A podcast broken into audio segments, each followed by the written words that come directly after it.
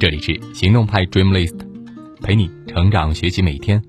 我是行动君树皮，敢行动，梦想才生动。今天和你分享的文章来自干货帮，作者范范。我有一个朋友，前天又给我打电话，这是他半个月来第五次找我聊天抱怨。朋友说，他这次是铁定心要辞职了。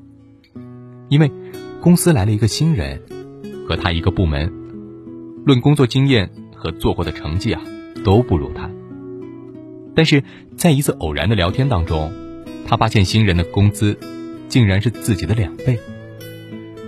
想想曾经拼命的自己，在公司还很艰难的时候，常常工作到凌晨。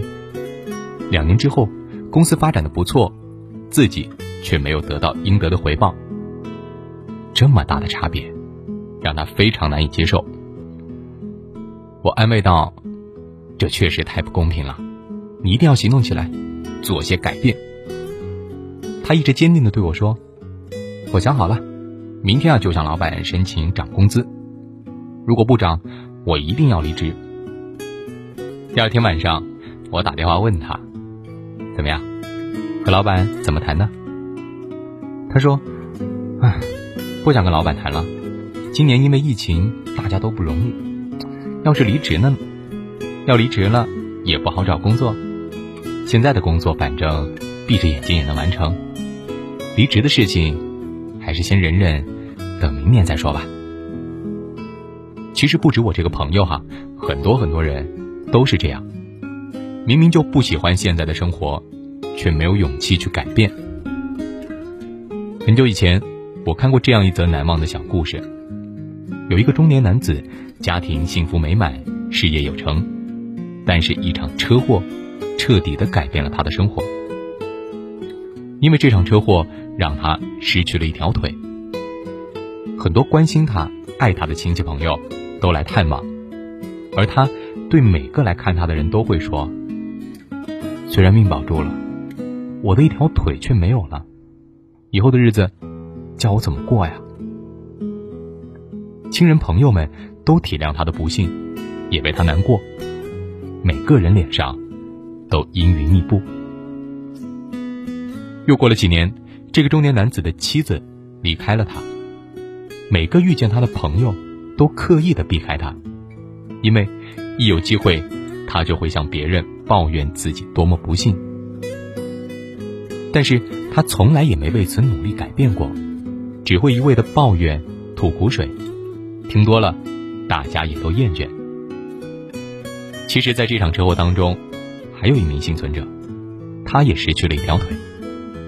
当有亲友来看他的时候，他微笑着说：“虽然我一条腿没了，但是我的命保住了，以后我们还是照样可以过日子。”于是，亲友和这位朋友脸上都充满着阳光。当遭遇同样的困境时，有的人只会抱怨，而有的人已经行动起来，做出改变。人生最可怕的不是低谷，不是失败，而是面对糟糕的现状，却没有勇气去行动和改变。网上看到这样一段话：人的一生会经历三次成长。第一次是发现自己不是世界中心的时候，第二次。是发现，即使再怎么努力，有些事情终究还是无能为力的时候。第三次，是知道有些事可能无能为力，但还是会去尽力争取的时候。生活就是有很多苦涩，但与其忙着抱怨，不如埋头赶路，行动起来。毕竟，别人可以给你鼓励，但爬起来还是得靠自己。总是去抱怨。却没有改变现状的行动力，这就是一个人开始沦为废柴的第一个迹象。电影《肖申克的救赎》当中，有一句非常经典的台词：“监狱里的高墙，实在是很有趣。刚入狱的时候，你痛恨周围的高墙，慢慢的，你习惯了生活在其中，最终你会发现，自己不得不依靠它而生存。”当你越来越习惯了舒适圈，就很难再逃脱出来。后台有一个粉丝留言说：“因为疫情，离职在家五个月，负债四万多，感觉太焦虑了。”我就问他：“这五个月在家干什么？”他很诚实的说：“大部分时间都在刷抖音、打王者。”后来他信誓旦旦的告诉我，自己准备运营一个抖音号，开始创业。我建议他呀，先学习一下短视频相关的课程或者书籍，掌握平台的运营机制。两个月之后，他又在后台问我：“哎，有没有免费的短视频课程？”原来这两个月他还是除了刷抖音、打王者，什么都没干。唯一有变化的呢，就是负债从四万涨到了六万。看，废掉一个人真的很容易。让他一直处在舒适圈就够了，但是舒适圈只是短暂的，让你感到快乐和满足，早晚有一天啊，它会让你彻底的毁了自己。前段时间呢，有一个三十七岁的程序员被裁，上了热搜。找了四个月的工作，大公司不要，小公司嫌技术落后。但人在中年呀，上有老下有小的。一家人需要养活，急得他夜夜失眠。而生活当中这样的例子比比皆是。不知道你还记不记得唐山收费站的大姐？因为某收费站取缔，一批工作人员被迫下岗。为此，这些人围住了领导要说法。其中一位大姐哭诉道：“我今年三十六了，我的青春都交给了收费，我现在啥也不会。”也没人喜欢我们，我也学不了什么东西了。他们可能是因为运气，或者是凭实力找到了一份好工作，但后来待在舒适区的时间长了，就停止了成长。对于长时间都处在舒适圈的人来说，淘汰往往不是别人给的，反而是自己在内心淘汰了自己。但是呀，只要他们肯跳出舒适圈。继续的去努力学习，一切就都还有希望。正如蔡康永所说的：“如果担心现在才开始学某样东西，年纪已经太大的话，不妨呢这样想：就算因此放弃不学，年纪还是照样会变大的呀。所以说，勇敢的跳出自己原本的舒适区，去挑战新事物，不断的使自己变得更加优秀。”安于舒适圈，拒绝学习，这是一个人开始沦为废柴的第二个迹象。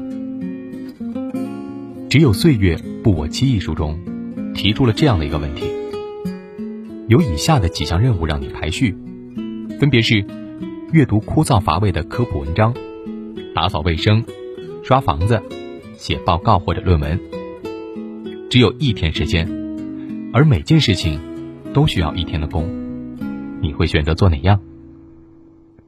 这个问题，在我以前的生活当中，已经给出了答案。我选择的是先打扫卫生。相信和我一样选择的人，现在依然有很多，因为这个就是人性。作者也说，我们绝大多数人的选择，其实就是勤劳的偷懒。我们宁可身体疲劳，也不愿意大脑疲劳。宁愿让别人看见你出工，也不愿意自己花时间和力气去学点知识。但就是这种看似很勤奋的伪勤奋啊，正在慢慢的毁掉你。以前我有一个同事，做新媒体运营的，每天的工作就是在上千个公众号当中，搜集优秀的文章，发布到公司的号上。这看似很简单的一个工作，却要花费很长的时间。甚至有时候是一天，所以说他完全没有时间自己写文章。他刚进入公司的时候呢，会写原创内容，虽然写的不是很好，但是写作对他来说是一件很有成就感的事。不过，这一点点的成就感，很快就被机械化搜集文章的伪勤奋所吞噬了。有一次，公司需要新媒体支持。写篇原创活动宣传文章，他很自信的就接下了这份工作。但是从打开 Word 文档，过了半个小时，也没有敲下一个。他脑海里砰的一声炸开了，浑身发冷，有一个声音不断的在他脑中回荡：完了，因为他完全不能思考，脑袋里一片空白。准确的说，脑海里呢是一团浆糊，他失去了深度思考的能力。老实告诉你，这个可怜的同事，就是我自己。于是呢，我就离职了。现在的工作有很多时间，可以用来深度思考，用来写作。虽然写的不是特别好，但是我相信会越来越好。如果当时没有醒悟，一如既往做着伪勤奋的工作，只会越来越退步。所以说。我们一定不要把大量的时间花在最容易的事情上，这种小聪明实际是为了配合自己偷懒的表演赛，在这场伪勤奋的比赛当中，演技越高，收获越小，也会越来越废。正如王春勇的“炮打穷忙”，我们每天在磨盘边日夜不停的忙碌旋转，得到的却永远都是一捆干草。告别伪勤奋。学会用深度思考，获得你真正想要的人生。伪勤奋，没有深度思考的时间，这是一个人开始沦为废柴的第三个迹象。好了，今天的文章就到这儿，你可以关注微信公众号“行动派 Dream List”，那儿有更多干货等着你。等不到你，成为我最闪亮的。星星，我依然愿意借给你我的光，都说给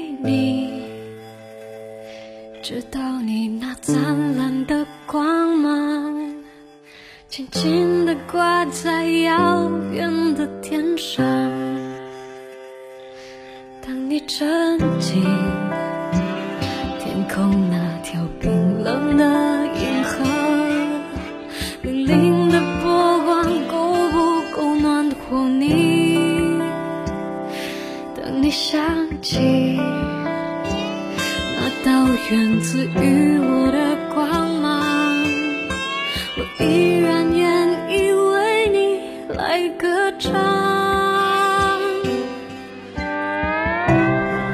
一闪一闪亮是你的身体，藏在众多孤星之中，还是找得到你。挂在天上。放